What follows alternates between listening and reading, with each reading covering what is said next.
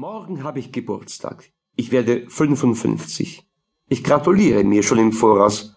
Ich bin Postmann, einer von denen, die nie ein Dankeschön ernten, wenn die Post pünktlich im Briefkasten landet. Im Gegenteil, kaum bin ich ein wenig unpünktlich, beschimpft man mich. Ich lebe alleine in einer kleinen Wohnung. Frauen stehen nicht auf Postmänner, ganz und gar nicht. Im Großen und Ganzen hat es das Leben nicht wirklich schlecht mit mir gemeint. Ich habe ein regelmäßiges Einkommen, ein Dach über dem Kopf und hinreichend zu essen.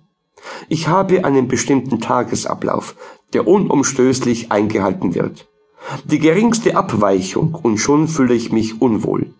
Wobei der Begriff unwohl noch eine Untertreibung ist. Etwas in mir verlangt danach, all meine Handlungen genau unter Kontrolle zu halten. Verliere ich die Kontrolle, fühle ich mich besudelt und bin nicht mehr ich selbst. Kontrolle ist einfach alles für mich.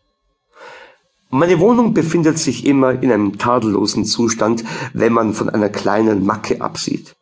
Ich lasse Spinnen in meine Wohnung hausen. Ich habe sicher zwei Dutzend Hausspinnen. Es hängen nicht überall Spinnweben. Ich bin, wie gesagt, ein sehr ordnungsliebender Mensch. Alle Spinnweben werden weggeputzt, verstorbene Spinnen werden beigesetzt. So findet sicher jede Woche eine Beerdigung in meiner Wohnung statt. Ich verscharre sie im Topf meines Gummibaumes. Ich achte auch darauf, dass die Spinnen ihre Umgebung und Netze sauber halten. Ich habe auch gelernt, unter den verschiedenen Arten der Hausspinne zu unterscheiden. Die Struktur der Netze ist immer fantastisch, aber es gibt deutliche Unterschiede. Am Netz einer Spinne kann ich erkennen, welche Art es sich handelt aber auch innerhalb ein und derselben Art finden sich Unterschiede im Bau des Netzes.